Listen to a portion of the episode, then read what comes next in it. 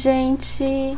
Nós estamos aqui em mais um episódio do Dialogando, o podcast da APGIA, a Associação de Pós-Graduandas e Pós-Graduandos do Instituto de Artes da Unicamp. Eu sou a Patica, Patrícia Kawaguchi. Eu faço parte da APGIA, da PG Central da Unicamp. Sou representante discente no Consul e faço mestrado em música. Hoje eu trouxe aqui a Bruna do IFISH e a Júlia do IEL para a gente conversar sobre como é ser mulher no movimento estudantil. É, eu sou a Bruna, fiz graduação na USP Ribeirão. É, atualmente faço mestrado em demografia no IFISH. Sou da APG Central, Sou representante discente na Comissão Central de Pós-Graduação e também sou representante discente na congregação do IFISH. E você, Júlia? É, bom, meu nome é Júlia. Eu fiz graduação no Instituto de Estudos da Linguagem, na Unicamp, e, e agora, e atualmente eu sou mestranda também em Linguística no IEL, na Unicamp. E ainda estou ocupando o cargo de representante discente no Departamento de Linguística, e de vez em quando aí atuando de colaboradora da PG Central. Então vamos começar contando um pouquinho da história da militância de vocês. Bom, eu comecei a militar assim em 2014, né, que foi o meu primeiro ano de graduação. No começo não era uma ideia de militar, assim, eu entrei no centro acadêmico mas que para mim era como se fosse uma das dez entidades que a FEA tinha, né, das entidades estudantis. Então eu passei a, atuar no centro acadêmico. Em 2015 é, eu continuei na gestão do centro acadêmico. Aí foi começou a aparecer temas mais de militância mesmo. Principalmente foi uma época que a gente começou a debater é, a discriminação na FEA com as mulheres, com os LGBTs. E nesse ano a gente fez duas campanhas muito legais sobre esses temas. Né? Uma campanha para lembrar a importância das mulheres né, na, nas áreas de negócios. E outra campanha para falar que a nossa faculdade também era gay, que também tinha pessoas LGBTs lá. E isso foi um tema muito controverso na faculdade. Na época, das entidades da fé, a Atlética e a Júnior não, não apoiaram a nossa campanha porque eles falaram que é, não se envolviam em assuntos políticos. E depois eu acho muito engraçado porque agora eles que são muito atuantes nesses temas, enquanto o centro acadêmico ficou um pouco mais apagado nos anos mais recentes, assim. É, em 2016 foi eu comecei a participar de chapas para o DCE da USP. Então eu participei de três chapas, né? Na terceira chapa a gente ganhou a eleição é, da USP com a chapa Nossa Voz. E nesse meio tempo também foi quando eu comecei a militar no Palaio, que era o núcleo de estudantes petistas da USP, mas é, eu não era em nenhum momento filiada ao PT, era simpatizante, então era eu militava em, lá, mas é, com as pessoas do PT, mas não era do PT, então eu não tinha nenhuma participação na vida orgânica do partido, não participava de reuniões do partido, nem nada. Era só realmente uma proximidade com as pessoas do PT. E também nesse, é, em 2016 foi quando eu comecei a atuar como representante discente. Comecei a atuar como representante discente na comissão do curso. Nesse período, meu curso estava passando por uma reformulação de grade. Eu fiz Economia Empresarial e Controladoria, que é um curso bem desconhecido. É um curso interdisciplinar entre Economia e Contabilidade, que agora está sendo ameaçado de extinção, inclusive. E naquela época estava passando por uma reformulação de grade e os RDs não contavam para gente, então eu decidi me candidatar e participar é, desse processo bem ativamente. E participei da comissão do curso por dois anos. Nesse ano também, 2016, a gente teve uma greve é, lá em Ribeirão e uma ocupação na Faculdade de Filosofia, Ciências e Letras por conta da eleição para diretor, que tinha só 8% de representação dos estudantes e 2% de representação dos funcionários. Então a gente fez uma greve porque a gente queria uma eleição que fosse democrática, né, que representasse de fato as categorias. E a gente ficou ocupando a porta da diretoria da Filô, como a gente chama, na faculdade, por um longo período. E foi nesse período que começou a surgir assim demandas, né, do movimento estudantil, principalmente as nossas demandas de acompanhamento dos casos de violência de, de gênero na, na USP, né?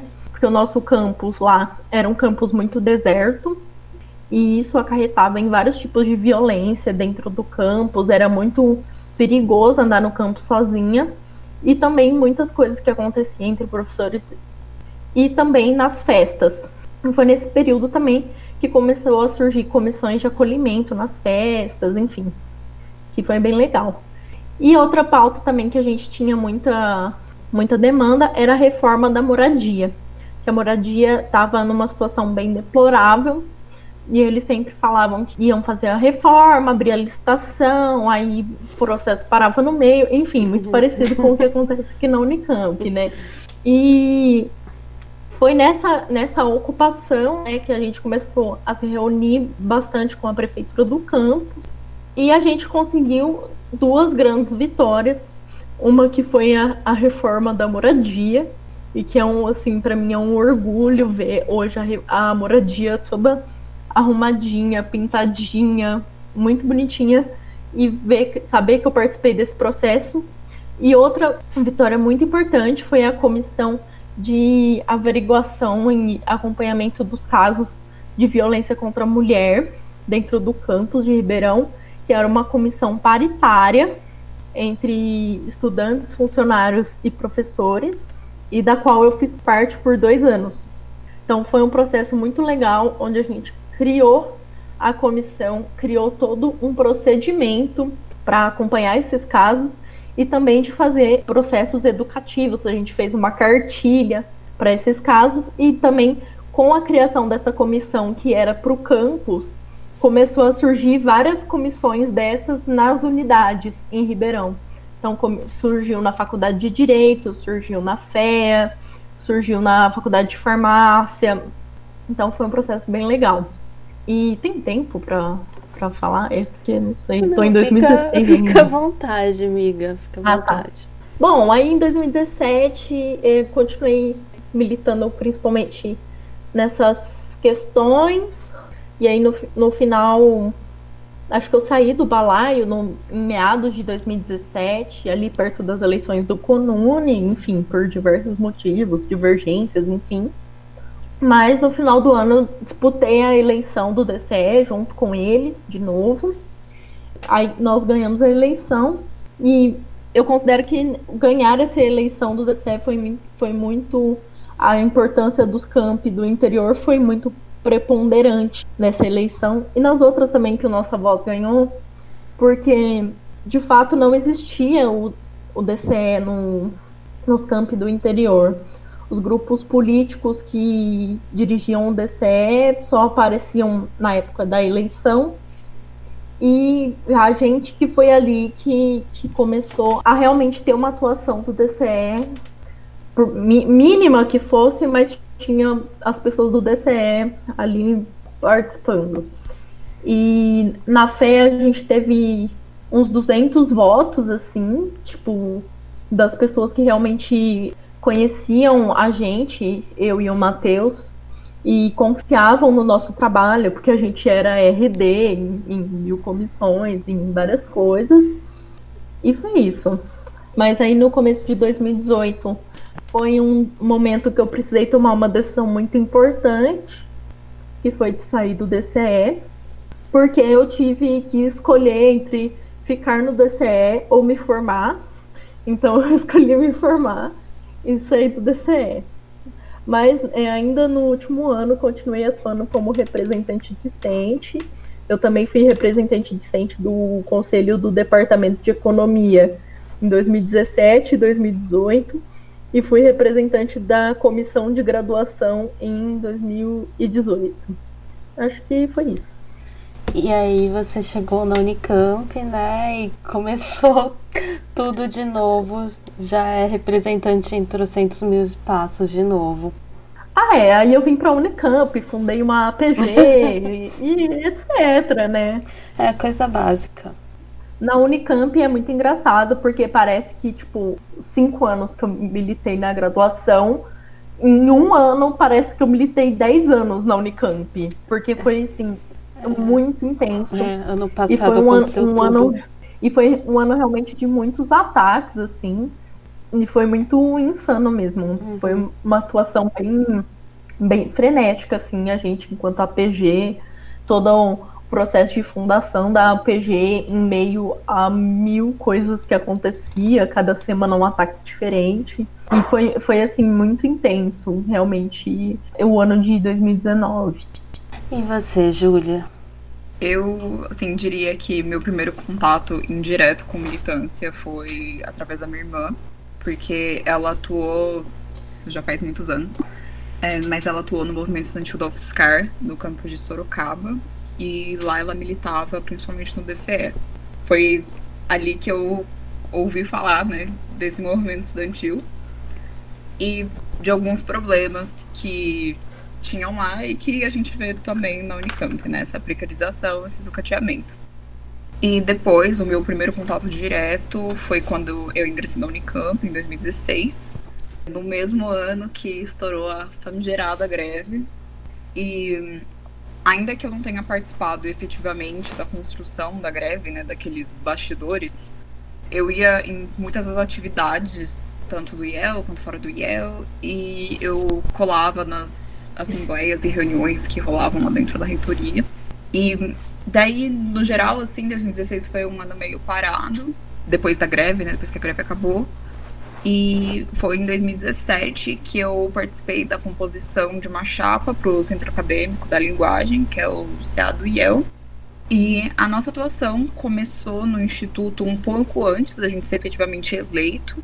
Mas no final do segundo semestre de 2017 a gente virou oficialmente gestão e desde então eu nunca parei de militar, seja enquanto representante discente, seja como membro de comissão eleitoral, seja como colaboradora da PG ou ajudando a construir assim os projetos que vão aparecendo no meio do caminho. Daí, enquanto RD, eu fui tanto RD de congregação quanto RD do departamento de linguística eu fui membro de comissão eleitoral três vezes e não sei como sobrevivi, mas é, aconteceu tanto de eleições do DCE como eleição do Comune e acho que é mais ou menos isso. É, eu me identifico bastante com isso porque eu também estava na Unicamp em 2016, né? Foi o meu instituto que começou a greve, ele foi o primeiro a entrar em greve, não foi o IFISH, que sempre dá o pontapé inicial. Eu não participei tão ativamente no começo da greve, porque eu estava trabalhando, né? Eu fazia estágio, então eu não estava sempre na Unicamp, não consegui ir nas primeiras assembleias. Mas aí, de repente, foi assim, eu fui, comecei a participar mais da greve, quando eu vi, eu já estava no comando de greve. E piquete todo dia. Chegava lá no Unicamp às seis e pouco da manhã para fazer piquete. No frio desgraçado que estava fazendo em 2016. A gente ficava todo mundo lá no CB com os colchões e o cobertor por cima. Aí a gente ia fazer piquete no Ike ou na FEM, saía andando com o cobertor. Era, era muito engraçado isso. E aí ficava lá o dia inteiro. Às vezes eu saía para trabalhar, voltava depois, fazia os piquetes da noite, tomava um caldo do STU que era muito bom. Nossa, o STU salvava a gente com aquele caldo. Mas ao contrário de vocês na graduação, eu não tive essa experiência de ser RD. Eu tive mais a experiência mesmo de ser de estar tá na greve, né? Não só nessa, como a de 2013 também. E acho que tem muito a ver com o jeito que eu era, né? A greve foi muito intensa e eu acabei mudando muito depois dessa greve. Porque eu era o tipo de pessoa que olhava e pensava, nossa, eu nunca vou ser representante decente. Imagina só eu ter que entrar numa sala para dar recado. Nossa, não, não quero isso não, não consigo isso não. E aí, olha só o que, o que aconteceu, né? Acho que, assim, eu comecei a buscar esses espaços de representação na pós porque a pós não tinha isso, ela estava bem desmobilizada em 2018, quando eu cheguei no mestrado. E durante 2016 também o representante da pós do IA aparecia nas nossas assembleias para dar uns recados e eu pensava, nossa, que legal, né? Acho que quando eu estiver na pós eu vou querer estar nesse espaço, eu vou querer estar nessa tal de CPG. Aí eu vou poder, sei lá, tentar construir uma ponte entre a pós e a graduação. Aí um belo dia eu estava lá na CPG, porque eu realmente fui para CPG. A nossa coordenadora disse que estava faltando candidatos da pós para o Consul. Eu pensei, putz, vou ter que ir para o Consul, né? Que saco. E foi aí que aconteceu, né? Eu nem fiz campanha nem nada, eu tava mó com receio do que isso ia virar. Aí o Unicamp Livre fez um post falando para não votar em mim. é. Aí eu fui a mais votada dessa eleição. Gente, eu não tava sabendo disso, como assim? Eu também já fui exposta pelo USP Livre. É, eles fizeram um post, né, falando que não recomendavam votar em mim, porque eu sou uma crítica histórica do Unicamp Livre. Gente, esse achievement eu ainda não tenho no meu currículo de ser exposta desse jeito na internet, só xingada indiretamente. Ai, precisa criticar mais o Unicamp Livre, amiga.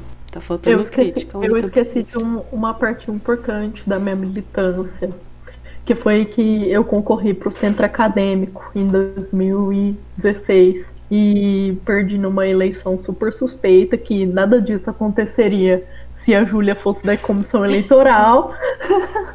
e no último dia de eleição, a USP Livre fez um post denunciando que a gente era petista e postou uma foto Uau, da gente com uma bandeira do PT, coisa que estava super escondida lá tanto que eles acharam facilmente. Né? Eu adoro que a Bruna falando da história de militância dela é tipo aquele currículo no Lattes que você abre, você desce, desce, desce, desce, desce, desce, desce a página e não acaba mais, assim. Não, mas é isso mesmo, porque tá tudo no Lattes. É isso que eu ia falar. Eu fiquei muito feliz quando eu descobri que eu posso colocar representação decente no Lattes. Gente, não tava sabendo. Muito obrigada Isso aí, amiga. Vai, vai lá atualizar o seu Lattes depois daqui. E é, gente, aí 2019, né, como a Bruna falou, foi aquele ano dos trocentos ataques à ciência, à pós-graduação e tudo. E aí, quando eu vi, né, eu tava criando duas APGs. e eu não esperava fazer isso quando eu entrei na pós, mas ok, show. Aproveitando, né, que a gente acabou entrando nesse papo da representação decente, o que vocês diriam assim sobre os vários espaços de atuação dentro do movimento estudantil? Então tem os lugares da representação, que é uma coisa mais institucional, que é super importante para conseguir colaborar com a tomada de decisões e passar para as pessoas o que está acontecendo nos órgãos colegiados. Tem as entidades também. Então, o que vocês diriam sobre esses espaços? Assim, eu nunca participei de partido e nunca participei de coletivo, assim, ainda que eu já tenha acompanhado algumas coisas à distância. Então, o que eu posso falar mais mesmo é de representação decente e das entidades. Inclusive, eu fico curiosa para saber o que a Bruna vai falar sobre essas diferenças USP e Unicamp, assim mas esses espaços de atuação acabam tendo dinâmicas assim bastante diferentes e acho que isso acaba tendo a ver também com a cultura assim da, daquela unidade ou da, da própria universidade, né? Porque no caso do IEL, é difícil a gente conseguir RD assim. Acaba que algumas reuniões são muito espalhadas. E eu acho que, no final das contas, é, às vezes é uma coisa que você nem sabe para que, que serve, né? Então, para que, que serve você estar tá na comissão de extensão, para que, que serve você tá na comissão de informática, para que, que serve você estar tá na congregação. E, em partes, eu acho que uma sensação assim que sempre volta é quando você tá nessas reuniões e você não se sente uma categoria, sabe? Você não sente que você tá falando de igual para igual, assim, com os docentes ali, né? Então, na congregação, por exemplo, você tem ali uma quantidade de docentes, uma quantidade de funcionários e uma quantidade de discentes, mas parece que você não sente que você tem espaço para pautar alguma coisa ou para falar que nem essas outras categorias conduzem assim a reunião. Em relação à entidade, que foi assim a minha experiência primeira, a minha grande dificuldade assim foi essa dinâmica de grupo, mas eu acho que é o que pega mais nesse aspecto coletivo de militância. Ao mesmo tempo, eu acho muito massa assim esse potencial de o quanto você pode fazer, né, num pequeno grupo assim de, sei lá, 15, 20 pessoas. Bruna, você quer falar um pouquinho? Quero.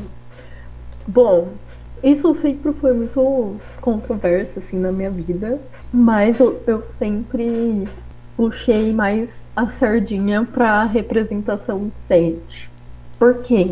Eu sentia que em algumas pautas concretas a gente conseguia avançar muito com a representação decente. Então, tipo, ah, a gente precisa quebrar o requisito de uma disciplina para os alunos conseguirem formar, por exemplo. O centro acadêmico não fazia nada a respeito. E muitas vezes por inação do centro acadêmico. Isso aí também não vem ao caso, mas eu sentia muito que a gente conseguia conquistas muito concretas para o curso, para a faculdade, enfim, para o campus, com a representação discente. E as entidades eu sempre vi como um, um espaço realmente da coletividade, da gente levantar demandas, é, levantar discussões. Que foi o que aconteceu na graduação, quando levantaram essa pauta das mulheres, essa pauta LGBT, na FEA, que era uma coisa assim, única, nunca vista antes. Mas ao mesmo tempo, eu vejo que não, para mim, não existe a representação decente sem as entidades e vice-versa, porque eu vejo que a entidade é onde você faz a luta política dentro do movimento estudantil, mas você a representação decente é onde você realmente consegue negociar e conseguir vitórias concretas. E eu vejo isso em vários espaços fora do movimento estudantil. Quando eu vim para Campinas, eu nunca tive uma atuação muito grande na cidade, quando eu morava em Ribeirão. E quando eu vim para Campinas, uma coisa muito legal que a PG me proporcionou também foi de sair, assim, de ir para fora da universidade e dialogar mais com os movimentos sociais da cidade mesmo. E o que eu vejo muito hoje é que os movimentos sociais, eles se organizam da mesma forma. Por exemplo, por que, que é importante ter um movimento popular de saúde e ter cadeiras no Conselho Municipal de Saúde? É a mesma lógica. É lá que a gente vai conseguir levar as nossas pautas. Por mais que eu entendo muito o que a Júlia falou, e eu sentia muito isso, principalmente quando eu era representante no conselho do departamento de economia, que eu era a única mulher na reunião. O departamento de economia tinha só duas professoras mulheres e elas não participavam do conselho. Então eu era a única conselheira mulher dentro de uns 15 a 20 homens economistas. Então imagina como que era insuportável. E era muito ruim não se sentir ouvida, mas é, muitas vezes era por onde eu conseguia bater o pé, me fazer ser ouvida. Então, eram espaços importantes. E uma coisa que também eu aprendi muito na representação docente é que a gente precisa escrever as coisas. Na USP, é muito engraçado, né? Porque a Unicamp tem os processos eletrônicos já, já é bem mais moderna que a USP nesse sentido. A USP é bem mais burocrata. E a gente falava assim, não, eles querem papel? Então tá bom. Então a gente fazia ofício, assinava e entregava no departamento. E aí eles criavam uma pastinha rosa, que é a pastinha de processo da USP, e, e aí eles tinham que responder o ofício. E aí eles respondiam por papel também, a gente tinha que ir lá, assinar para tomar ciência da resposta. Isso não podia ser feito por e-mail, né, por exemplo. Tinha que ser no papel. Porque era assim que era a linguagem que eles entendiam. E isso me mostrou que é muito importante e que eu acho que falta muito nas entidades, que é a questão de documentar aquilo que é o que a gente precisa, o, o que a gente quer, as nossas demandas. Porque muitas vezes acontecia, e a gente já tomou, e eu já tomei muito na cabeça com isso na USP, e até na Unicamp também, de você conversar com um professor, com um chefe de departamento, coordenador de curso, o que seja, ele fala assim, não, é, vamos fazer isso e tal. E aí chega na hora, não é nada daquilo. Então, a representação docente me ajudou muito nesse sentido de deixar muito claro e de deixar escrito, documentado aquilo que eu quero e aquilo que o professor prometeu que ia fazer. Mas eu acho que as entidades são essenciais na luta política e acho muito que elas subestimam e desvalorizam os representantes docentes. É comum alguns movimentos, agora que a gente está tendo uma atuação muito legal da pós no Consul e na CCPG, alguns movimentos chamarem a gente de burocratas. Então, para mim, isso é um auge. Porque você vai chamar um, por exemplo, um deputado federal de burocrata? Pode ser que chame também. Mas é o deputado federal que vai conseguir levar a, muitas vezes, barrar retrocessos em algumas leis, por mínimo que seja. Né? Acho que hoje a oposição no Congresso tem barrado coisas importantes apesar da maioria passar, da maioria dos processos passarem, mas cara, é tipo várias batalhas perdidas para muito poucas ganhas. E na representação decente acaba sendo a mesma coisa. E parece que para alguns movimentos políticos, no movimento estudantil, se não for tipo para ganhar tudo, então não compensa ocupar esse espaço. Eu acho, acho legal que você citou isso que eu entendo como memória institucional, né? Que, assim, você, se você entrar na sede do DCE da Unicamp, você pode dar de cara com um arquivo que tem lá dentro e que não tem chave, não dá para abrir, o computador que tinha na sede não existe mais. E a gente perdeu, assim, muito, muito documento quando certas gestões aí estavam na direção do DCE. A gente perdeu muita coisa. E eu lembro quando eu estava escrevendo um texto para o site do CAL sobre a moradia estudantil da Unicamp, e foi muito difícil, assim, achar mesmo material, assim, de fontes mais confiáveis, né? E me falaram, assim, que tinha coisa lá na, na site do DCE, mas, assim, inacessível. Em relação a isso de burocrata, esse selinho eu já posso dizer que tenho, tenho, já fui xingada de burocrata várias vezes no movimento estudantil. Também já fui elogiada como burocrata, então vai saber.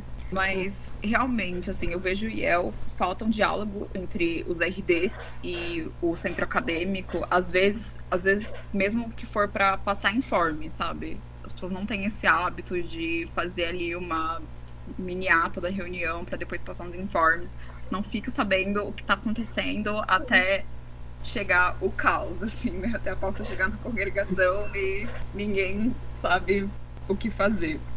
Mas uma outra coisa que eu queria falar sobre isso de prisão decente é que eu acho que daria para definir como uma coisa mais interna, burocrática e institucional.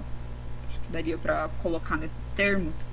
E para quem quer futuramente, assim, trabalhar na universidade como docente, enfim, é uma experiência bastante legal você ser RD, exatamente para você já ir pegando o jeito da coisa e ver como são as reuniões, o que, que se pauta né, nessas reuniões, como que funciona progressão e contratação e todos esses outros assim aspectos né, da vida docente, porque acaba que por conta desse fluxo rápido né, que a gente tem assim na, na troca do, do corpo discente, é mais difícil para você tipo, dominar esses assuntos, repassar, do que comparado aos funcionários docentes, que né, eles ficam por anos e anos e anos. Então, tanto que para eles o funcionamento, sei lá, do financeiro é muito mais. Já tá ali, assim, essa informação, né? Do que a gente tem que ficar aprendendo de novo de novo. Sim, eu acho muito importante isso que vocês colocaram, né? Eu concordo muito com o que a Bruna falou, que os RDs conseguem umas conquistas muitas vezes mais concretas do que as entidades, até porque os RDs que são os representantes institucionais, né? Eles estão nos espaços de deliberação, não são as entidades. Muito embora as entidades consigam fazer uma pressão política maior. E eu acho que eu consigo sentir bastante essas duas coisas. Tanto que a minha prioridade no ano passado era o Consul, bem mais do que as APGs, até porque tinha pouca representação discente no Consul ano passado, tanto da pós quanto da graduação, a gente estava muito desfalcado. Então eu julgava que era o espaço mais importante onde eu podia estar atuando.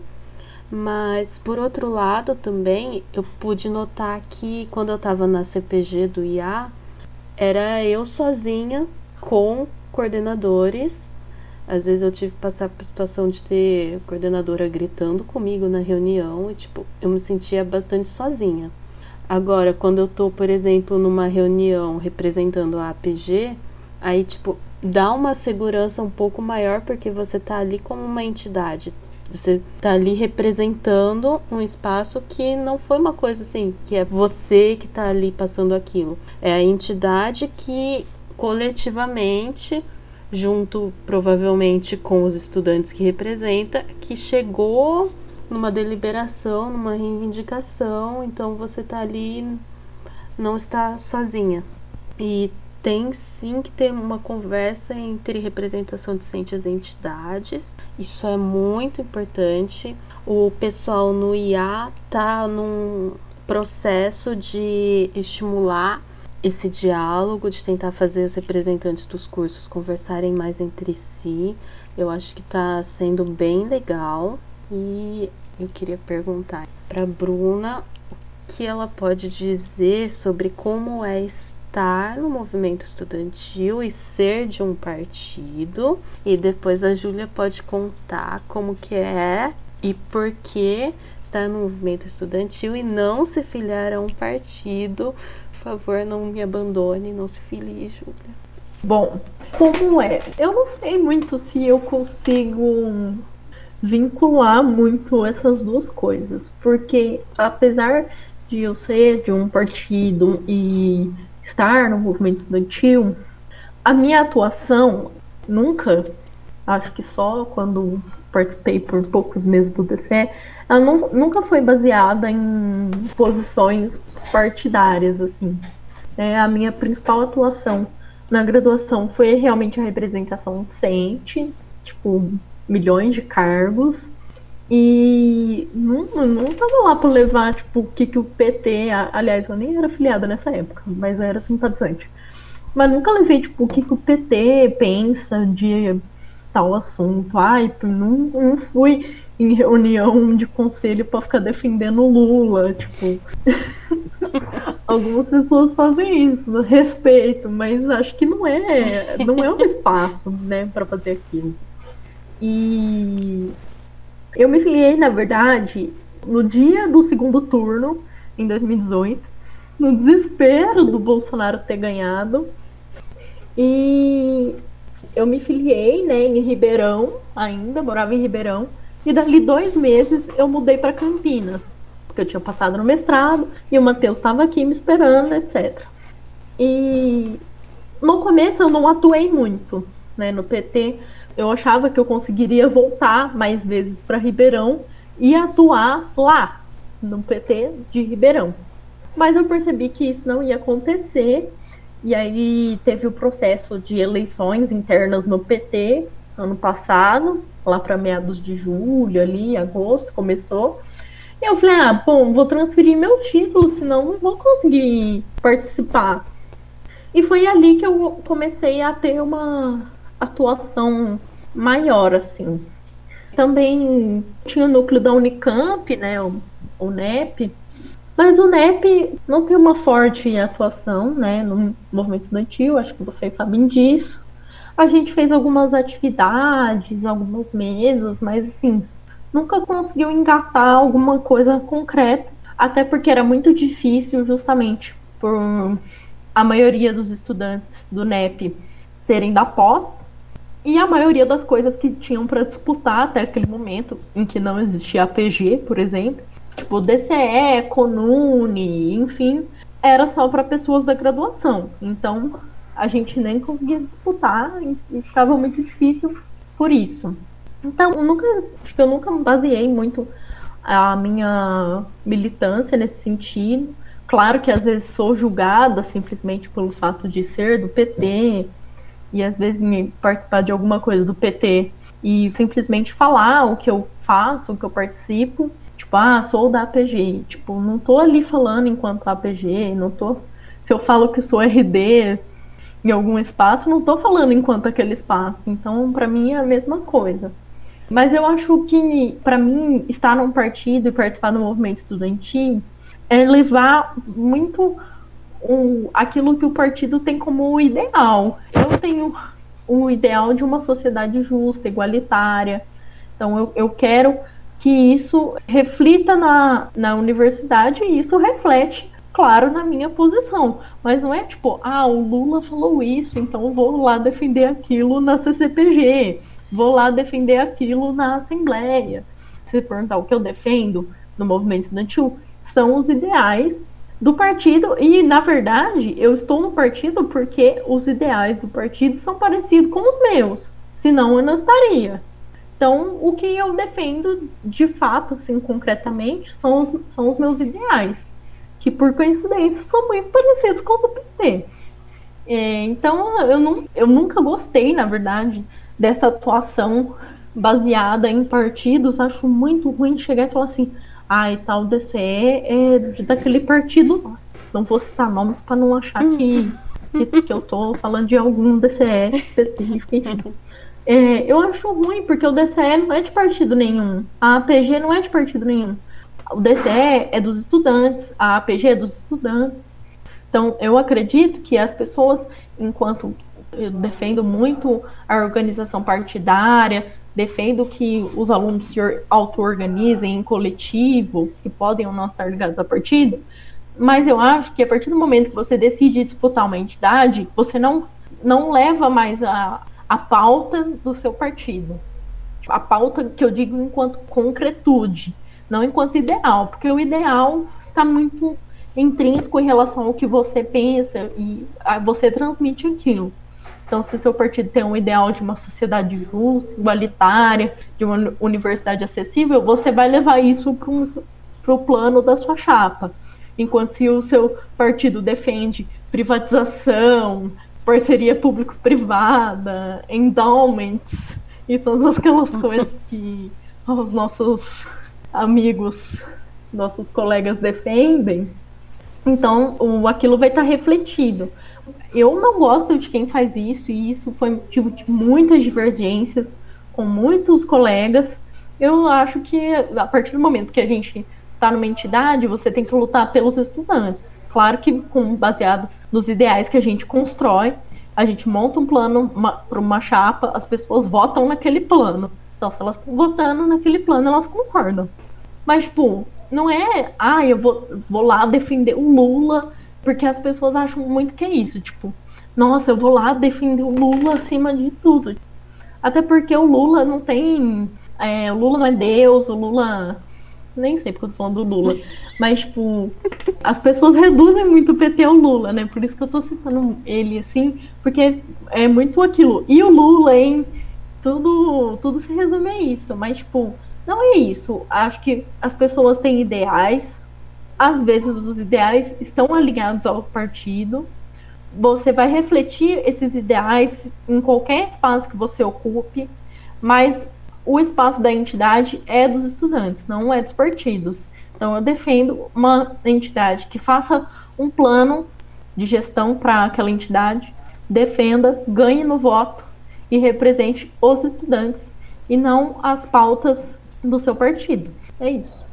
É, eu acho que não dá para negar, assim, que, sabe, já teve casos e casos em que entidades foram instrumentalizadas por partidos ou por braços de partido. E mesmo na Unicamp a gente já viu isso. Mas eu acho que essa pergunta, assim, de por que ser independente é muito polêmica. E se eu tivesse que me justificar, assim, de forma muito breve, eu diria que eu ainda sou independente porque fui comissão eleitoral uma vez. E naquela uma vez foi o suficiente para eu ficar traumatizado o suficiente para não querer me organizar. Porque gente, assim, pelo menos no movimento da Unicamp, você vê as organizações atuando e parece um parquinho pegando fogo. Daí depois, assim, as minhas experiências, eu só. Cada vez mais eu ficava com o pé atrás e eu sentia que o santo não estava batendo, sabe? Não tinha um programa com que eu me identificava e com que eu achava que ia dar certo, mas ao mesmo tempo, assim, com esses anos de experiência, eu também entendo que nesse movimento, assim, numa perspectiva marxista, assim, uma perspectiva revolucionária, é em algum momento aceitar esse ponto central, né, que é o coletivo e entrar numa organização, assim, entrar num partido. Então, eu vejo essa importância, mas eu não sei se eu já cheguei nesse passo. Eu assim, muitas vezes quando você fala que você é independente, as pessoas, assim, automaticamente te desmerecem, não te escutam, não validam a sua opinião da mesma forma que uma pessoa organizada, né? Tanto que é um, é um pouco engraçado, né? Quando você tá, assim, naquelas reuniões de. Por, por exemplo, no CRU, e daí todo mundo se apresenta e você fica tipo: Oi, eu sou a Júlia. Só Júlia, não tem. Não posso falar de, que eu sou de mais nada. E você percebe que as pessoas não te olham do mesmo jeito do que, do que olham as outras as outras pessoas. E você não tá convidado para aquela bilateral que rola ali antes, no meio, depois da reunião. E você vai meio que pescando como que funciona esse fluxo e como que funciona essa tomada de decisão nesses espaços, assim. Onde que você realmente tá nessa disputa política que está acontecendo ali na sua frente. E ao mesmo tempo, assim, eu fico. Assim, eu acho muito curioso como às vezes essas organizações se referem aos independentes, porque se a gente olhar, e eu vou estar tá voltando pro movimento estudantil da Unicamp, que é o que eu tenho de referência para falar aqui, sabe? A maioria esmagadora dos estudantes da Unicamp não são organizados. Então, como que é ok essas organizações se referirem a essas pessoas de forma pejorativa, diminuindo essas pessoas, inferiorizando essas pessoas, porque, sabe, desculpa, a gente não chegou ainda nesse nível iluminado do, dos organizados, né? A gente ainda não atingiu esse discurso competente. Então, isso, assim, me incomoda, porque quando você olha o programa, né? Quando você olha a teoria, é tudo muito bonito você falar de um movimento de massas. E é muito bonito você falar que você quer ali construir uma coisa com a classe trabalhadora. Mas então, quem são essas massas, né? Quem tá compondo ali essa classe trabalhadora? Porque tá, se não são esses independentes aqui do movimento estudantil da sua universidade, se não são esses outros grupos aqui que outro outro insulto comum também é qualquer coisa que discorda de você é liberal liberal, por que, que é liberal? Isso é independente? Por que, que é independente, sabe? Não é todo mundo que, lá, teve a sorte de acompanhar de perto um movimento secundarista, que teve a sorte de. Inclusive, acho que isso volta um pouquinho para uma das perguntas anteriores, sabe? É, não é todo mundo que chega na universidade e já tem ali um centro acadêmico para te acolher. Eu não tive essa experiência. Quem chegou no ano seguinte, em 2017, teve essa experiência de ter ali um centro acadêmico para te receber, para falar o que é um centro acadêmico, para falar o que é o DCE. E eu acho que isso faz toda a diferença, toda a diferença. Eu penso assim, por exemplo, no, no caso da minha irmã da UFSCar, sabe? Que é também você chegar, não tem um DCE, não tem centro acadêmico, assim, não tem quem que vai te introduzir para o que é isso? E daí você é o quê? Obrigado a saber? Você é obrigado a adivinhar? Sabe? Gente, não é todo mundo que tá com a bolinha de cristal em dia, assim. Então, ser independente no movimento estudantil é muito difícil. E ser mulher independente no movimento estudantil é ainda mais difícil. É um trabalho constante ali de ficar se colocando nas reuniões de ficar se colocando nesses espaços e falando, não, eu posso estar aqui também, eu tô aqui, eu vou continuar aqui e vocês vão ter que me engolir. Desse jeito mesmo. E eu não sou menos, e eu não sou mais, eu sou, sabe, tão competente quanto vocês, e eu sou tão capaz quanto vocês também. Maravilhosa! Uhum. Olha, mais competente sim, viu? Não é pra dizer nada não, mas é sim. Eu só queria fazer um comentário que eu detesto o termo independente. Porque é, eu acho que é muito isso que você falou, que tipo, ah, os iluminados que são organizados. Tipo, é independente dá uma sensação de que, tipo, ah, aquela pessoa é alienada, nossa, aquela pessoa, ela não entende nada de política. O dia que ela entender, ela vai se organizar no, no nosso grupo.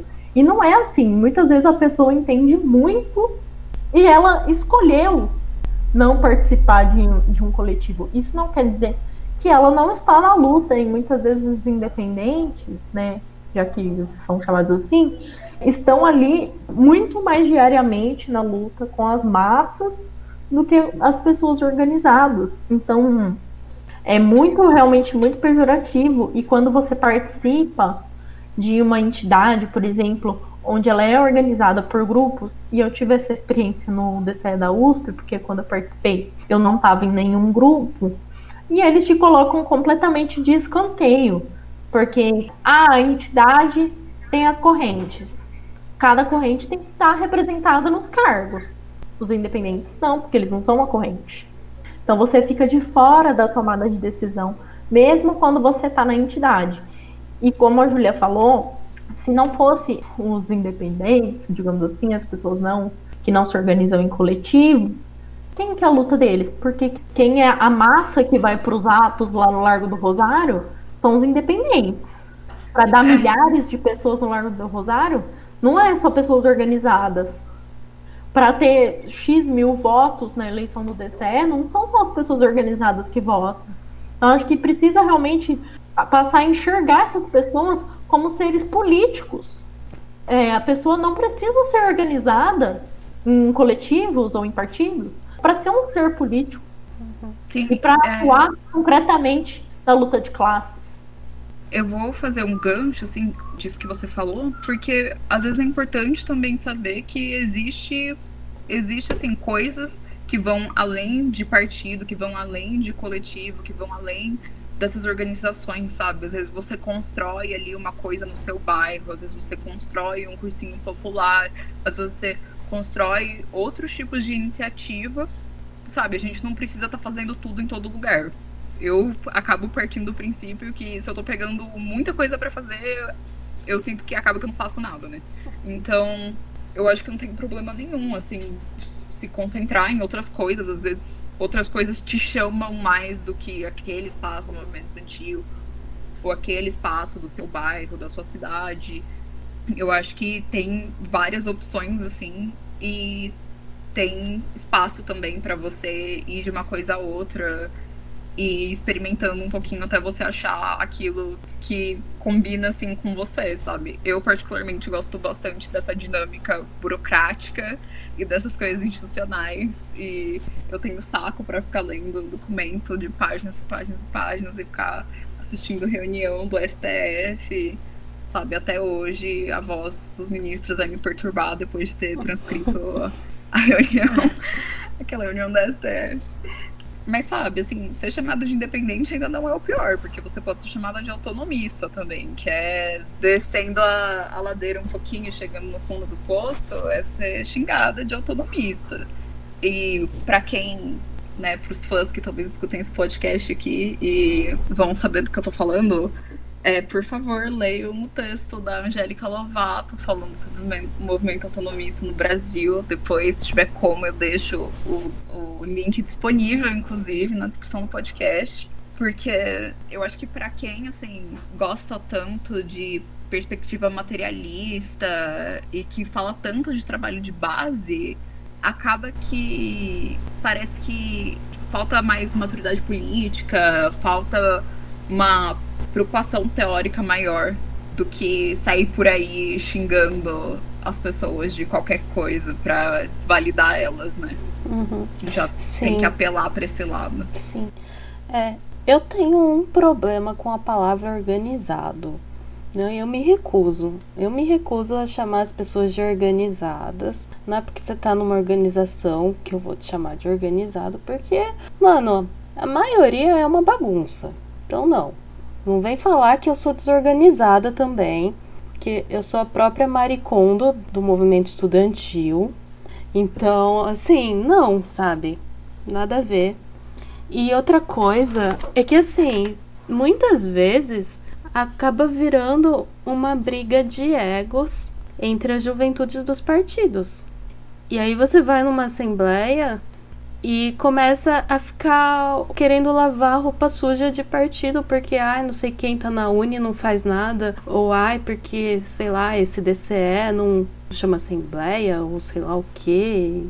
E aí, quem não tá acostumado com a dinâmica estudantil, muitas vezes acaba se afastando por causa disso.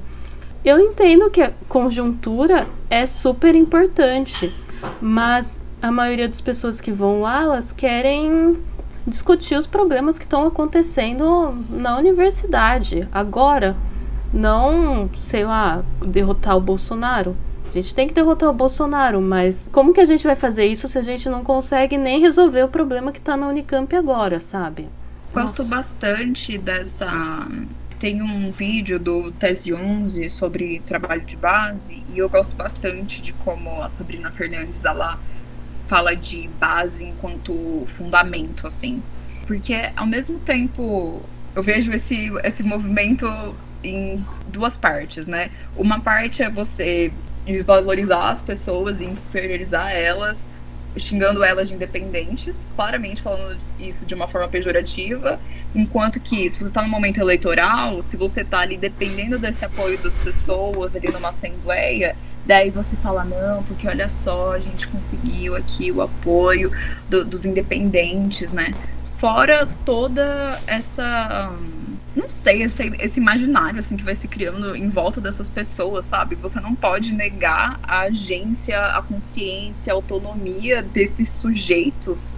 E eu gosto de pensar agência no sentido de, de você ser responsável e você poder ser proativo enquanto sujeito, sabe? E acaba que no meio assim dessa experiência do movimento estudantil, né?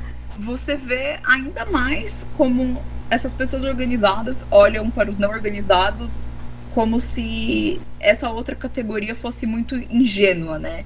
A famosa tática 2, né? Você precisa, assim, conquistar as pessoas e você precisa seduzir elas para elas virem para a esquerda, para elas se juntarem para sua organização, sabe? Então vai criando essa grande fantasia, né, de como é esse processo. E não, sabe, disputa política, tipo, não se dá assim. As pessoas têm que politizar e disputar essas coisas.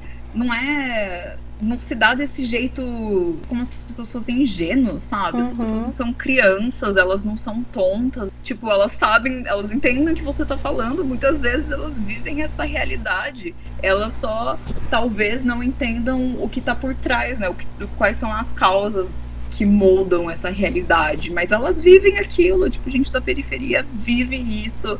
Gente que trabalha, tipo, a classe, classe operária mesmo, sabe? Essas pessoas vivem isso.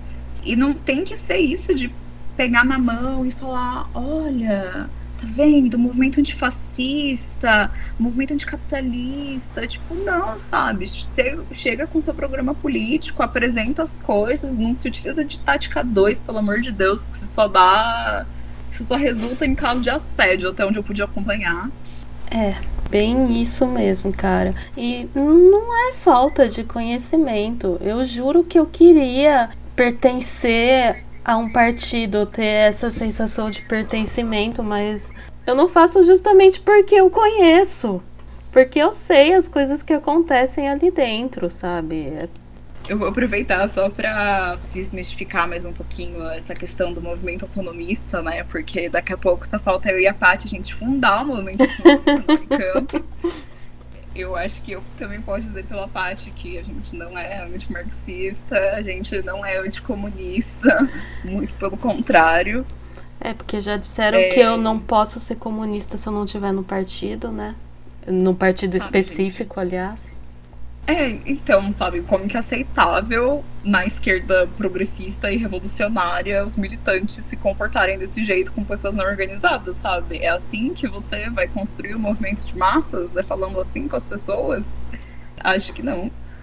E também, mas uma, uma outra coisa, na verdade, que me deixou. E eu acho que são receios válidos, sabe? Isso eu acho que não são receios meus, também não são receios da parte, acho que são receios de mais pessoas, sabe? A gente, nós não somos as primeiras falando isso aqui, mas acho que tem um receio mesmo de perda assim de liberdade, sabe? Porque a gente vê o quanto a gente consegue fazer agora, enquanto militantes independentes, e tendo participado das organizações que a gente já participou. E pelo menos eu fico assim com um pezinho atrás de será que eu vou poder falar como eu falo agora e será que eu vou poder me comportar do jeito que eu me comporto se eu entrar numa organização, né? O quanto que eu vou ter que filtrar, o quanto que eu vou ter que perguntar para alguém se eu posso ou não posso fazer isso. Talvez isso seja um medo um pouquinho racional, talvez seja desconhecimento, talvez seja, mas eu acho que são receios válidos, sabe? E se tem uhum. outras pessoas que compartilham desses receios, eu acho que daí é papel desses partidos, dessas organizações, explicitarem como é ou como não é que funciona do lado deles, sabe? Porque, de novo, isso não é uma preocupação só nossa. Uma outra coisa que eu peso bastante, assim, é exatamente esse programa político. Eu, enquanto pesquisadora, eu tenho preocupações teóricas enormes e eu carrego isso para minha militância também. Se eu tô lendo ali um programa político que para mim não tem base teórica, sabe? Onde que isso aqui está se fundamentando? A quem isso está fazendo referência, eu tenho essas preocupações também. Uhum. Eu queria fazer um comentário sobre isso, que eu acho muito interessante. Esse medo ah, de ter que pensar no que falar, pedir permissão. Bom, não sei como funcionam outros partidos, né? Mas eu acho que isso vai muito de acordo com a organização interna do partido. Por exemplo, o PT é um partido que internamente é organizado por correntes. Então, você tem muitas divergências internas, assim, formulações teóricas, né, em, em vários aspectos. Mas existe um amplo debate e ali você tá, é, você pode discordar, tipo, igual o pessoal acha que se você é do PT, você não pode discordar do Lula. E uma coisa que eu descobri é que no PT o que a galera mais faz é discordar do Lula. Então é muito engraçado. É claro que você tenta sempre prezar pelo coletivo, né? Tentar construir consensos, construir a unidade em qualquer lugar que você luta. Se você está no movimento estudantil, você também. E quando você não consegue a unidade, você mantém um respeito ali pelos seus companheiros e etc. Mas eu acho que isso depende realmente muito da organização interna e concordo muito com o que a Júlia falou, de que depende dos partidos mostrarem que é isso. Eu acho que o partido é um espaço que ele deveria funcionar mais para dar voz do que para tirar. Então, para mim, se eu sentisse que eu estou tendo minha voz tirada no PT, eu não estaria lá. Não estou dizendo que todo mundo vai se sentir assim, pode ter gente que se sinta diferente. Mas eu sinto que é isso. O partido é para ele te dar a voz. E aí acho que tem partidos e partidos, né? Tem partidos que têm um, uma centralidade maior. Se você sai, se você discorda, já era. Tem partidos que se organizam por correntes, então já estão habituados a ter divergências em alguns pontos, enfim, varia bastante. É, eu acho que essas impressões minhas também vêm muito das próprias interações que eu tive no movimento estudantil da Unicamp. Que às vezes, em situações ali em que eu fui tentar saber mais exatamente dessa base teórica, as pessoas não sabiam direito falar qual era o programa, qual era a linha, sabe? Fica uma impressão uhum. esquisita, tipo, você tá apoiando um negócio cegamente, tipo, você não sabe o programa, você não sabe a linha política da sua organização. Eu acho isso preocupante, sabe? Eu acho fundamental ter formação teórica na maior recorrência que for possível, assim, porque assim, não tem condição de você ter quantidade e não ter qualidade. Uhum, com certeza. Bom, agora vamos passar para as tretas. Casos de machismo no movimento estudantil. Quem quer começar? Minha lista é grande, se a Bruna quiser começar. Ai, meu Deus. Bom, acho que o machismo é muito preponderante assim, no movimento estudantil. Bom, em qualquer espaço, acho. Ser mulher é bem, bem difícil. Mas eu eu já sofri bastante machismo assim no movimento estudantil. Já tive casos assim muito, muito, muito pesados. Também sofri com muitas amigas abandonando o movimento estudantil por conta do, do machismo. Assim, no geral, meu problema foi com um grupo específico. Mas eu não vou estar nomes, claro. E Acho que para mim o grande problema que eu tive no movimento estudantil com relação ao machismo é não ter condição de enfrentar. Quando eu sofri com isso, quando minhas amigas sofreram com isso, a gente não teve apoio de ninguém. Quando você aponta, tipo, tal organização fez tal coisa, as outras organizações elas não recriminam aquela organização. No geral, porque tem práticas similares. Então, já aconteceu comigo de a gente denunciar pessoas, pedir a exclusão daquela pessoa, né, do movimento, assim, da organização, e de ela continuar militando, ela não, ele, né, porque era um homem, de continuar militando como se nada tivesse acontecido, como se nunca tivesse feito nada de errado, continuar participando dos espaços e não ter apoio muitas vezes nem das mulheres e muitas vezes acontece até algumas relações que se, são abusivas de, de pessoas que se dispõem a defender ferrenhamente seu grupo em detrimento de qualquer coisa, né? E eu acho que isso acaba afastando as mulheres do movimento estudantil. E no fim só sobram aquelas que fecham os olhos e os homens, porque os homens não se importam se o colega dele do lado abusou de uma menina, não importam se foram machistas, se foram misóginos, se são abusadores. Não existe nenhuma nenhuma empatia pelas mulheres que estão no movimento estudantil e que sofrem disso. Eu pessoalmente sofri muito, né? Eu não, não vou entrar em detalhes aqui, porque até porque isso é um, até um pouco de gatilho para mim, mas eu sofri muito, muito com um caso que aconteceu comigo. E eu não tive é, nenhum apoio de ninguém assim. Eu tive apoio de poucas pessoas que saíram desse movimento comigo, se afastaram porque não concordavam e até hoje são as pessoas que eu converso, assim que eu mantenho uma amizade, porque foram aquelas pessoas que me apoiaram naquele momento. Mas a maioria, tipo, falou assim: nossa, poxa, é, realmente precisamos apurar isso aí, não podemos deixar isso acontecer. E aí é tipo, vou ver e te falo. Uhum. E para mim ficou muito marcado que assim, teve uma menina que de início se fingiu muito de, de me ajudar. De ah, estamos aqui para te apoiar no que for necessário. Mas na verdade o que ela estava tentando me fazer era tipo me, me induzir a não denunciar, a não pedir a expulsão do menino. E hoje, para mim é muito marcante, assim, que essa pessoa, essa menina, ela é pré-candidata vereadora em São Paulo. E o menino que teve esse caso né, de machismo comigo tá na campanha dela. Então, ela não estava preocupada realmente comigo. Ela estava preocupada em abafar o caso. E traz uma campanha feminista, né, uma primavera feminista. E isso me deixou muitas marcas. Porque, para mim, o apoio incondicional realmente é das mulheres. Eu não boto minha mão no fogo por homem.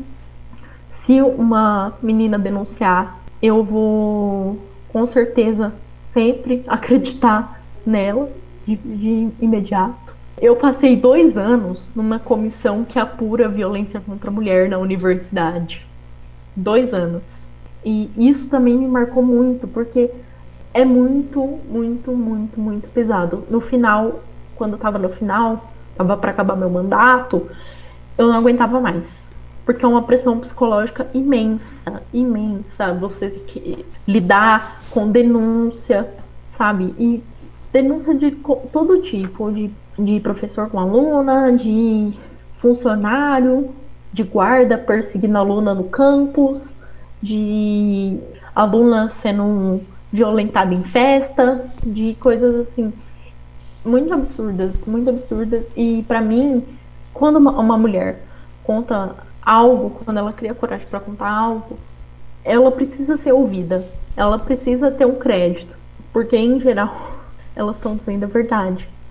E para mim é muito foi muito marcante não ter o apoio assim das mulheres quando eu falei ou de ter mulheres que fingiam se apoiar para abafar ali um menino que era da organização dela. Então, eu acho que a gente precisa realmente se apoiar e ter confiança uma na outra e, cara, pode ser de da organização que for, pode ser do partido que for, pode ser do meu partido. Eu não, não vou defender homens.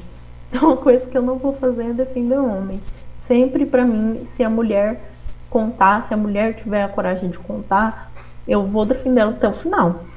E acho que isso é muito importante, que hoje acho que isso é o que mais afasta as mulheres do movimento estudantil, é o machismo, é a misoginia. E para não dizer que são casos muito piores, a gente sabe o que acontece, a Unicamp tem um histórico terrível disso, e acho que a Júlia também pode falar bastante sobre os casos de machismo, principalmente de ser uma mulher tão competente no que faz, que isso irrita os homens. Homens detestam ver que uma mulher é melhor do que eles.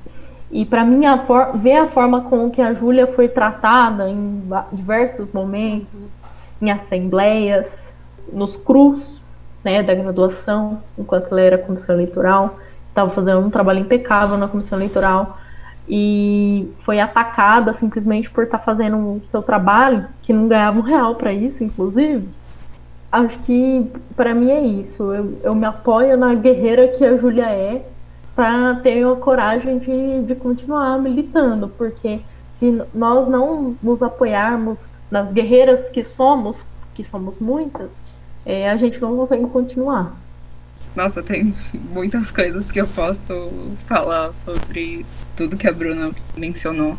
É, eu também me solidarizo completamente com você. E muito obrigada pelos, pelos elogios aí. Você é meu crush militância, você já sabe.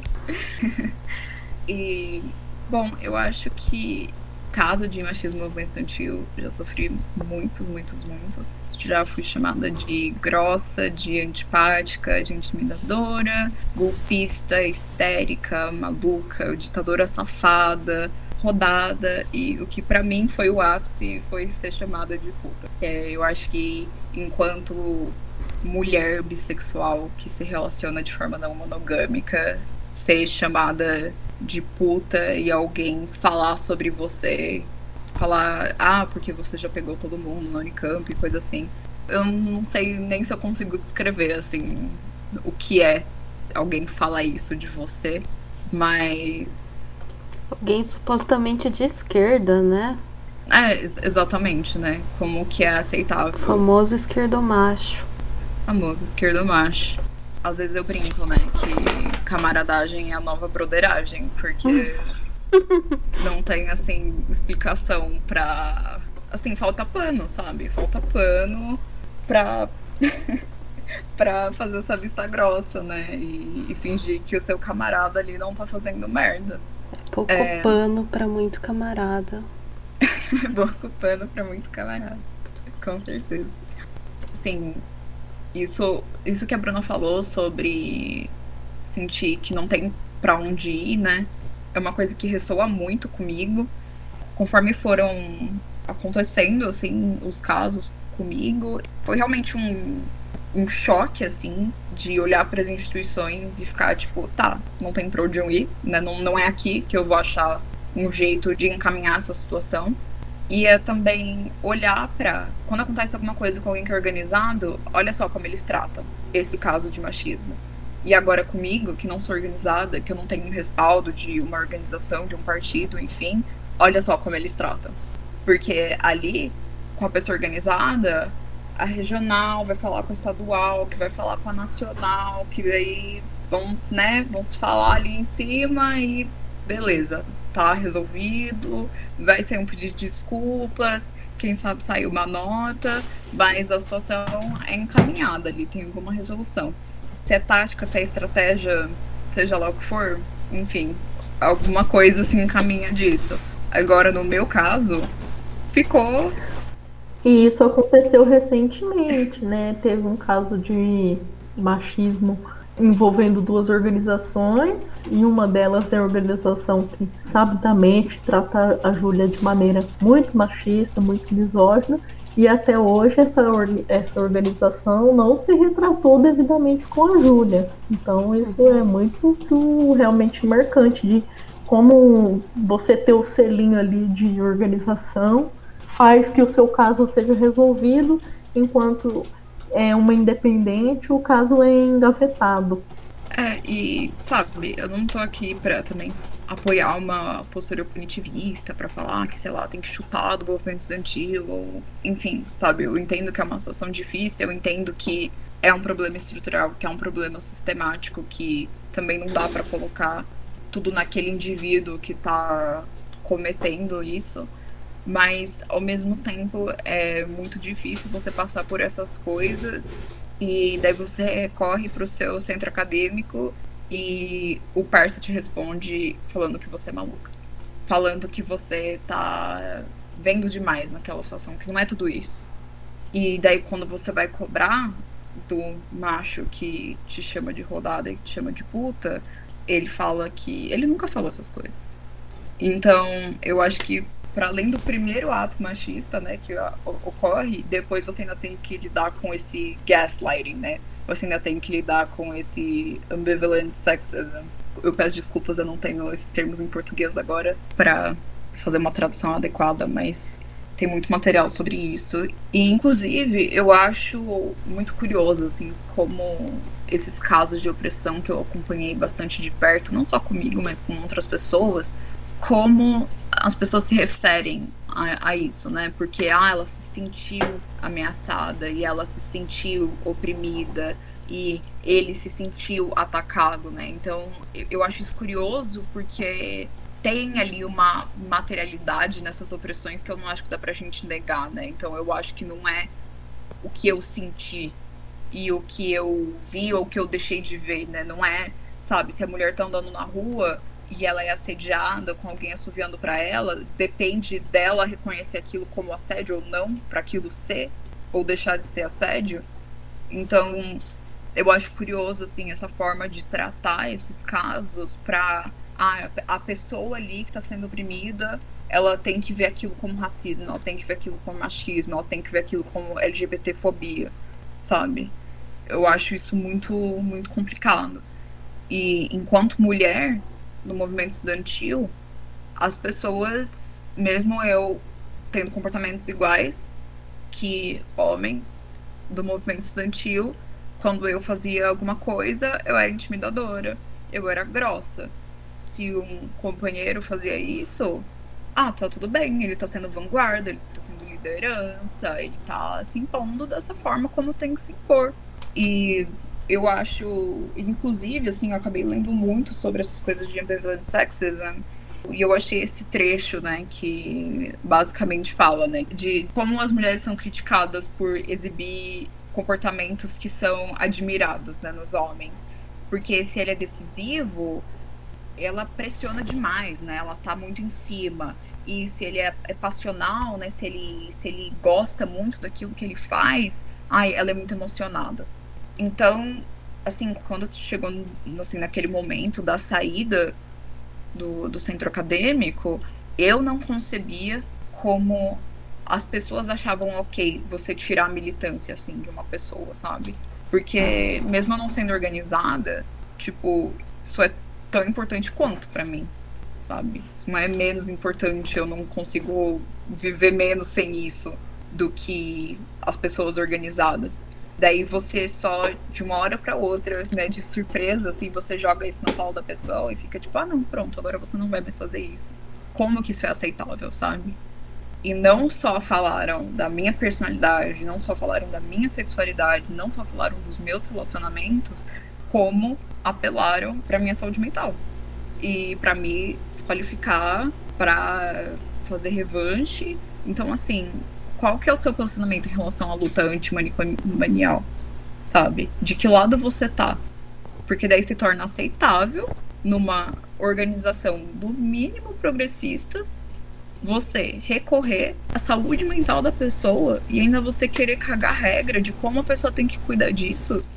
É assim, eu acho que chega um momento em que não se tem palavra, sabe? para descrever, assim, a proporção que isso toma para você tentar desqualificar uma denúncia que tem um mérito ali evidente.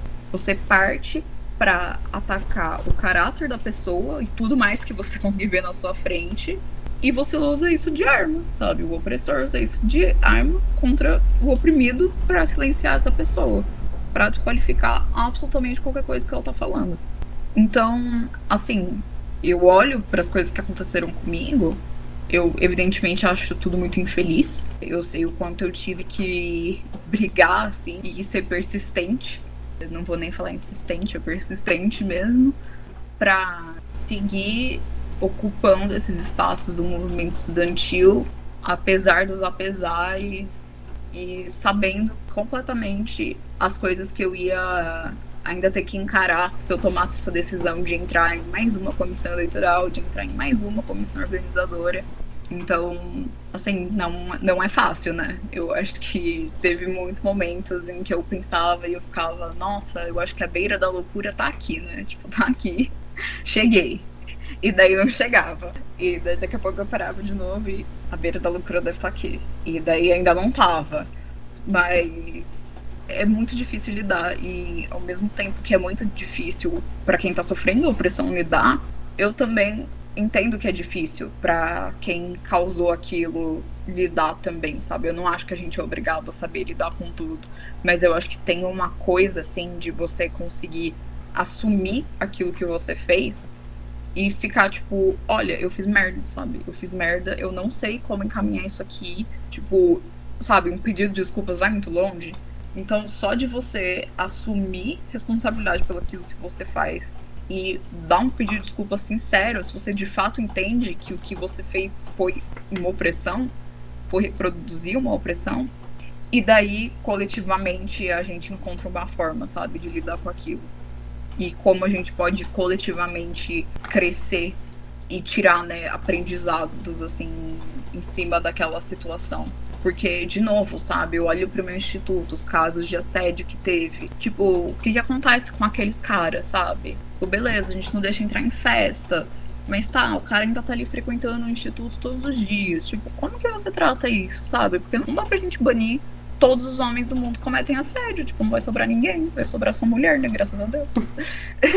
Mas é uma questão muito complexa mesmo. E por mais que eu ache foda, quando os caras, assim, não são, sei lá, expulsos ou afastados das organizações, que eu acho ainda mais foda quando a organização, assim, parece assim que ela nem tenta, né? Ela, ela nem tenta, assim, fazer, fazer nada para remediar aquilo. Tipo, por que, que não puxa uma formação teórica sobre feminismo? Por que, que não faz, tipo, um mês de evento sobre tal coisa para coletivamente as pessoas poderem tirar alguma coisa daquilo? Por que que, sei lá, não constrói alguma coisa para as mulheres? Assim, eu acho que uma das piores partes também é que, conforme eu fui conversando com mais e mais mulheres da Unicamp sobre o que tinha acontecido comigo, muitas delas me respondiam: Ah, eu já vivi uma coisa dessas também, aqui no meu instituto, na minha faculdade, no meu coletivo, na empresa júnior que eu faço parte, no DCE, quando eu fui gestão tal, tal ano, ah, quando eu estava aqui no centro acadêmico, ah, lá no diretório, lá do outro campus. Então, assim, as pessoas te respondem, essas mulheres te respondem com histórias muito parecidas. Então, como que você olha para alguém e você fala que aquilo tá na cabeça dela? Como que você olha para alguém e você diminui aquilo que aconteceu com aquela mulher, chamando ela de maluca, sabe? Eu não tava imaginando aquelas coisas.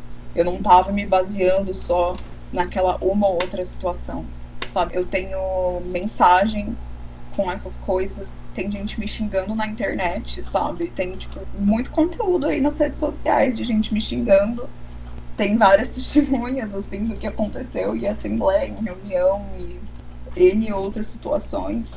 Então, para mim, é, é inadmissível, assim, é inadmissível um cara branco aí que se diz revolucionário, que se diz acreditar no feminismo classista, me chamar de maluca e falar que eu tô exagerando.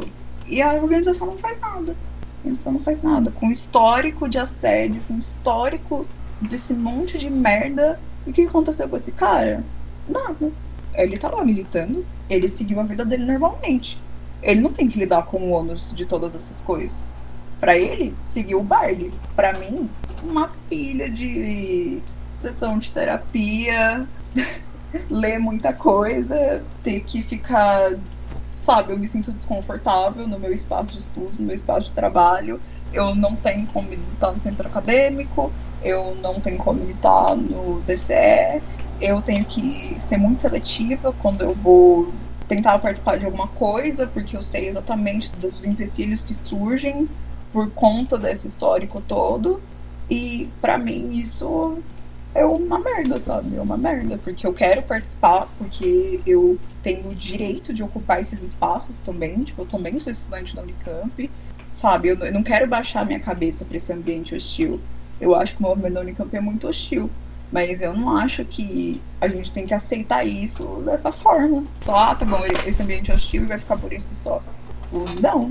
E então eu quero ocupar esses espaços, eu quero participar das coisas eu acho que eu devo e eu acho que eu posso e eu acho que assim atualmente eu carrego tenho muito menos filtro para certas coisas sabe? Minha última comissão eleitoral assim em uma das últimas reuniões eu tava olha quer me chamar de golpista chama sabe? Fica à vontade você dá esse pedido de desculpa lento aqui na frente de todo mundo para cinco minutos depois você tá na frente do DCR repetindo as mesmas coisas quer se comportar assim, você se comporte. Eu não tenho que tolerar essa merda. Tipo, eu vou continuar participando aqui das coisas, porque felizmente ainda tem gente que sabe da minha competência, que confia em mim, que acredita nas coisas que eu faço e que acredita nas coisas que eu defendo. E eu vou continuar participando, assim, até quando for interessante para mim, até quando eu quiser. E eu tenho, assim, total acordo com a Bruna que a gente perde, assim, umas mulheronas da porra do movimento estudantil pra sobrar esses machos aí que não faz nada, não toca uma tarefa, não tá somando em nada, sabe, nessa luta cotidiana. Real, real demais. Eu queria pegar um gancho aqui, mas antes, nossa, gente, é pesado, né? Muito pesado. Sinto muito por todas essas coisas que vocês passaram e isso é inadmissível mesmo. Não dá para tolerar esse tipo de atitude dentro de um movimento que se diz de esquerda, que se diz revolucionário e que tá aí praticando essas, esse tipo de atitude que é totalmente contrário a, a tudo isso. é fácil querer pagar de militante, revolucionário e tal. E aí quando você vai ver, tem as mesmas atitudes de um reaça conservador tosco da internet. É que pelo menos do, do reaça tosco da internet você ainda espera, né? É. Uma coisa dessa. Já fica tipo, ah, eu acho que tá no, no starter Sim. pack, né? Já vai. Já posso antecipar um comportamento desses, mas tipo dos seus pares uhum. do centro acadêmico, dos seus pares de comissão eleitoral. Você não espera. Mas agora vamos pensar em como que a gente pode fazer para combater esse machismo no movimento estudantil e também como a gente pode fazer para criar um ambiente acolhedor para as mulheres que estão chegando na militância, que querem chegar na militância. Eu acho muito importante que a Júlia já falou, né, de que os partidos deveriam fazer uns cursos de formação, as entidades também deveriam puxar atividades sobre isso e sei lá, acho que o mais importante mesmo é que os homens, se ainda tiver algum homem escutando esse podcast que não desligou uma meia hora atrás, eu acho que é muito importante que os homens busquem também entender sobre masculinidade tóxica, sobre atitudes machistas que muitas vezes você pode reproduzir sem ter muita consciência disso e que às vezes, sei lá, tá, tem uma pessoa que é de uma outra organização política, você não gosta dessa organização política, você não gosta dessa pessoa, você quer ofender essa pessoa? Beleza, cara, você pode ofender a pessoa sem ser machista. Você pode ofender a pessoa que você tem discordâncias políticas, discordâncias pessoais, sei lá, sem ser LGBTfóbico. Você pode fazer isso sem reproduzir esse tipo de atitude, sabe? Não sei, é importante os homens criarem alguns espaços para eles discutirem isso, para eles discutirem como que eles podem melhorar.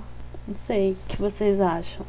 Ah, é, muito, é muito difícil pensar em como fazer para que as mulheres se sintam mais acolhidas, mas eu posso dizer que eu me sinto muito acolhida pelas outras mulheres pelas mulheres que me acompanham na militância. Então, na APG tem, por exemplo, mulheres maravilhosas, tem a Paty, a Rafa, enfim, muitas, nem dá para citar todas aqui, mas que são mulheres que me inspiram e muitas vezes quando eu tô muito cansada, assim, é para essas mulheres inspiradoras que eu olho e é elas que me fazem sentir mais acolhida. E na no PT, por exemplo, é, não vou dizer que não tem machismo, não, não faço em defesa cega do meu partido. Quando eu vim para o PT de Campinas, eu é, encontrei um machismo e um conflito geracional muito grande, porque estava muito acostumado com o movimento estudantil, né, que só tem pessoas jovens, mais ou menos ali da mesma faixa etária, para conviver com homens com mais de 60 anos, que são muito machistas e muitas vezes propositalmente e muitas vezes pela reprodução social mesmo do machismo. E hoje eu vejo que assim, o que me manteve assim no PT foram as mulheres. Foi o núcleo de mulheres do PT que me leva a pensar que é, a gente pode lutar e vencer contra vencer o machismo. Não vencer os homens, né? Mas vencer o machismo. Porque eu acredito que é, os homens muitas vezes reproduzem coisas sem querer. E é muito legal também ter companheiros que se atentam muito a isso. Né? Na APG, a gente tem a sorte de ter companheiros que se atentam bastante a essa reprodução e aquele companheiro que, que dá o toque no, no outro companheiro, fala assim, oh, você está sendo machista, é, acho que isso é essencial, que os homens precisam fazer mais isso, e os homens precisam realmente pedir assim, desculpas. Já teve casos, por exemplo, na APG, de um, um dos membros da APG ser machista comigo, mas assim, de realmente reproduzir o machismo sem perceber.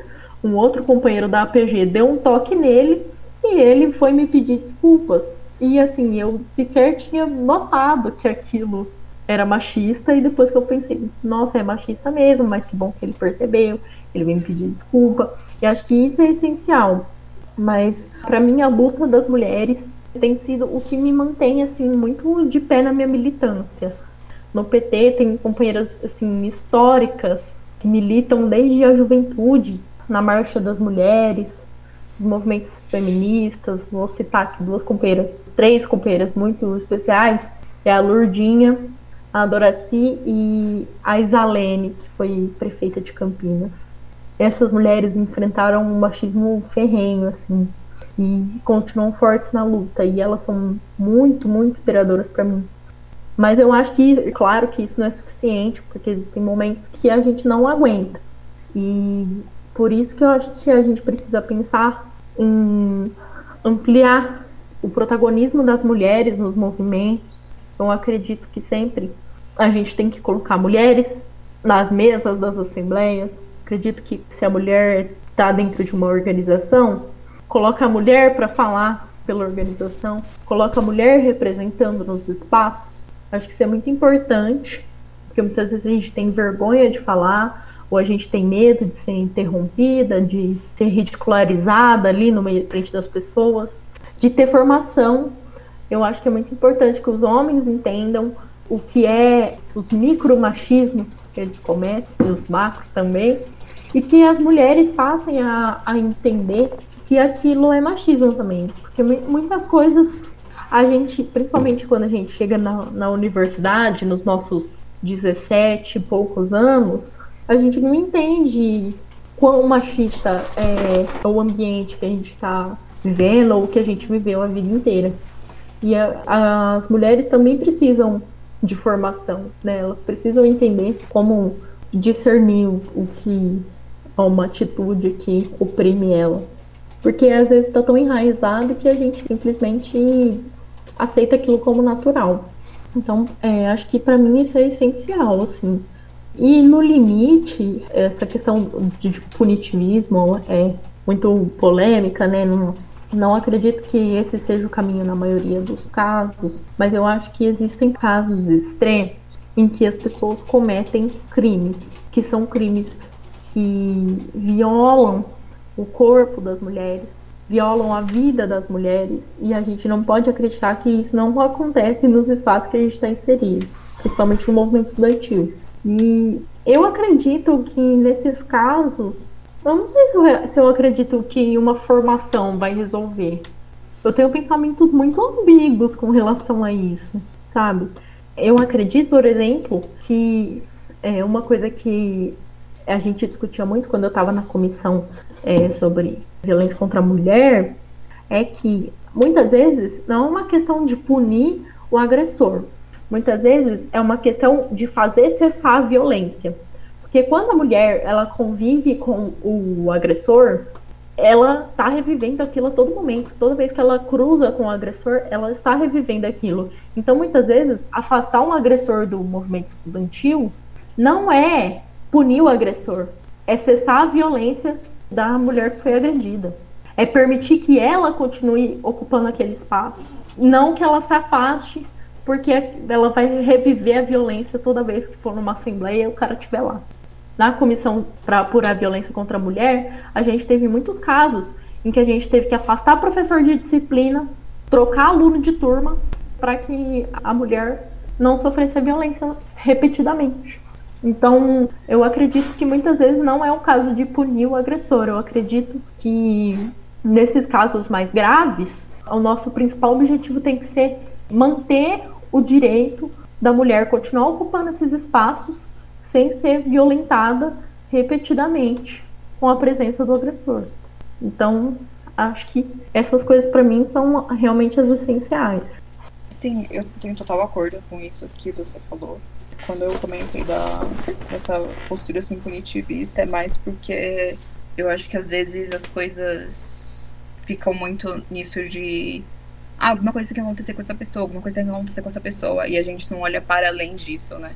Inclusive, isso foi um aspecto que o SAVS da Unicamp, né, que é um serviço novo que a Unicamp está oferecendo, é, enfatizou, né, de garantir que a mulher que foi oprimida, que ela retorne a condições melhores, assim, que ela realmente esteja de volta num patamar em que ela possa retomar suas atividades, seja de estudos, seja de trabalho, né? E acho que, enfim, crimes são crimes e as pessoas têm que encaminhar dessa forma, tem que abrir o BO, tem que fazer o que tiver que fazer para resolver isso. Assim, é uma pergunta né, muito difícil de como resolver isso. Eu acho que enquanto um problema sistemático e estrutural, muito disso vai se dar nessa conscientização e nessa ampliação de diálogo e nessa formação teórica, mas eu acho que isso tem que partir também dos homens, sabe? Eu acho que daqui eu volto para aquele famoso enquanto você tá aí desconstruindo um homem, eu tô empoderando duas mulheres. Isso foi uma frase que por um tempo não fez assim muito sentido para mim, porque demorou, né, para sair daquele feminismo liberal. Mas eu acho que é isso, sabe? Eu tenho muita sorte de ter essa rede de apoio, assim, e sentir ainda uma certa segurança para continuar ocupando esses espaços. Mas eu acho que enquanto a gente não entender que essas mudanças que a gente tanto almeja não vão existir sem a participação das mulheres. E que se as mulheres não estão ocupando esses espaços, cabe a cada um questionar por que as mulheres não estão ocupando esses espaços. Porque assim, quando eu olho para essa diminuição do número de mulheres ocupando certos espaços, isso não se dá ao acaso, sabe? Isso tem a ver com política discriminatória, isso tem a ver com esse descaso, isso tem a ver com não priorizar a, a pauta de gênero como uma pauta central, sabe? Eu acho que esse, esse discurso de ah, primeiro a gente derruba o capitalismo, depois vem o resto, tipo, não, depois não vem o resto. Por isso que é, eu gosto muito assim da perspectiva do feminismo marxista, do feminismo classista. Eu acho que assim depois que eu conheci esse conceito da interseccionalidade, eu não largo mais mão disso, assim. Eu não sei se depois eu vou encontrar alguma outra coisa, mas eu acho que é fundamental, assim, a gente olhar como gênero, classe e raça andam juntos e às vezes tem até outras categorias, né, que a gente tem que olhar também para conseguir em algum momento superar essas opressões. É, eu concordo muito com você. Eu também me considero marxista feminista ou feminista marxista. Eu acho que as coisas elas não podem andar separadas, né? Não tem como chegar na igualdade de gênero sem passar pela luta de classes, não tem como fazer a luta de classes sem considerar todas as opressões que a gente sofre, que fazem parte da sociedade também. Eu acho que às vezes a gente fica muito num entre dois extremos, né? Tem o lado de passar pano e tem o lado de cancelar as pessoas. Talvez a gente devesse buscar assim um caminho do meio que eu sei que é difícil quando um amigo seu é machista, assedia, faz alguma coisa do tipo. Mas é, é importante chegar e tentar conversar com a pessoa, né? Tipo, não passar a mão na cabeça, mas sim, o cara, não foi legal, vamos refletir aí, vamos conversar sobre isso, vamos entender por que, que o que você fez foi errado. E não só largar o cara, bloquear o cara e acabou se você, obviamente, não for a pessoa que foi afetada por ele, né? Porque aí também não dá. É, sabe, eu acho que também parte muito de entender que ninguém tá vacinado contra nada disso, sabe? Sim. Qualquer um tá passível de, de reproduzir essas coisas. E acontece, e não é o fim do mundo, sabe? Bola pra frente, você tem que lidar com a situação. Uhum. E eu acho que quando isso acontece no âmbito de uma organização, de uma instituição, não adianta a gente ficar segurando assim uma narrativa mentirosa e fantasiosa dos fatos só para preservar essa imagem falsa da organização, sabe? Daí tem que ser questionado qual que é o seu verdadeiro compromisso com essas causas sociais. Que tipo de militância você está fazendo e para quem você está fazendo? Porque se você de fato aqui está me falando que você tem um compromisso com a luta feminista, com a luta de classes, Então, tipo, então não dá, sabe? Então você tá sendo incoerente. Uhum. Centraliza isso aí, né? Exatamente. Bom, acho que a gente podia ficar falando sobre isso a noite inteira, né? Tem muita, muita, muita coisa para falar. Mas vamos para as considerações finais. Então, queria perguntar para vocês, sim, qual é a maior conquista que vocês tiveram dentro do movimento estudantil? Nossa, que difícil. Eu acho que conseguir uma comissão para averiguar a violência contra a mulher foi, acho que, uma das maiores conquistas. E recentemente, ontem, na verdade, me veio uma lembrança no Facebook muito boa. Foi os três anos da aprovação das cotas na USP, que é um processo que começou lá no, em 2015. Começamos entrando no SISU com cotas para escola pública, isso já mudou muito a cara da USP. E a aprovação das cotas foi um marco muito importante, assim, então, e participar desse processo é uma conquista, assim, muito, muito, realmente muito marcante.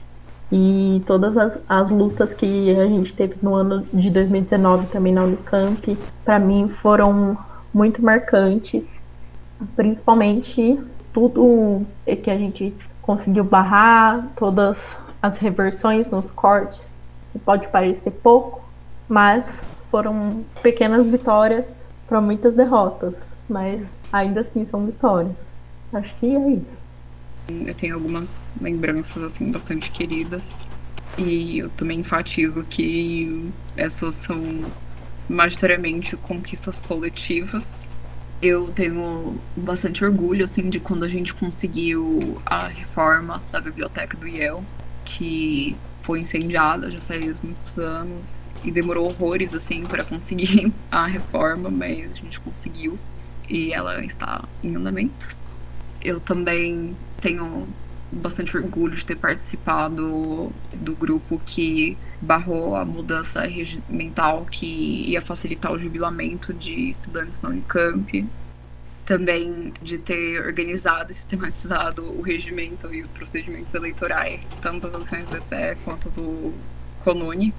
Assim, fazendo isso pela terceira vez, já deu para ver uma diferença completa, assim, da primeira vez e, enfim, das eleições anteriores e como dando um jeitinho o processo fica um pouquinho menos estressante para os dois lados, né? Tanto para quem está ali construindo chapa, tanto para quem está sendo comissão eleitoral. E também o lato senso, né? Que todo mundo aqui ajudou um pouquinho e infelizmente a gente não barrou o senso pago, mas a gente com certeza dificultou. Deu muita dor manobra. de cabeça para Nancy. É uma Sim. vitória moral. A gente conseguiu adiar quase um ano a votação, Sim. cara. Eles uma votação que ia ser fácil. E se a gente não tivesse batido, ia ser aprovado em bloco num conselho universitário. Uhum. Então foi realmente foi uma vitória moral muito grande nossa. Sim, eu considero também uma vitória grande toda a nossa mobilização. Eu acho que foi uma mobilização muito importante para pós. Eu acho que foi uma vitória também ter conseguido que a congregação do IA votasse contra. Então, mesmo tendo perdido no Consul, pelo menos no meu instituto eu ganhei essa batalha, junto com todas as minhas companheiras e companheiros do IA, principalmente o pessoal da música, que se mobilizou bastante. Também teve a biblioteca do IA, que a gente conseguiu que continuasse lá no ano passado, mó treta. E, lógico, as cotas, né, que é, foi a maior conquista do movimento estudantil da Unicamp nos últimos anos. Então, acho que a gente termina com esse lado positivo de que vale a pena lutar. E vamos postar aí todos os links e referências para quem tiver interesse. Vamos falar sobre isso. E para as mulheres que quiserem se aproximar do movimento estudantil, tem muitas mulheres foda para apoiar vocês. Obrigada por terem falado aqui no podcast. Eu admiro e eu deixo uma vocês. indicação, eh, uma indicação final de um texto que se chama Os Desafios da Mulher Dirigente. Também está disponível aí na internet. É uma leitura super bacana. Legal. Obrigada, gente. Vocês são incríveis. Você também. Obrigada, Paty. Obrigada, Júlia. Vocês são maravilhosas. Agradeço pelo convite. Vocês querem mandar um beijo pros haters também?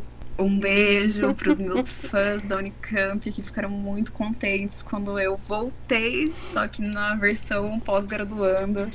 Ai, foi a melhor coisa que aconteceu com a pós esse ano. Então é isso, gente. Tchau, tchau. Tchau. Tchau.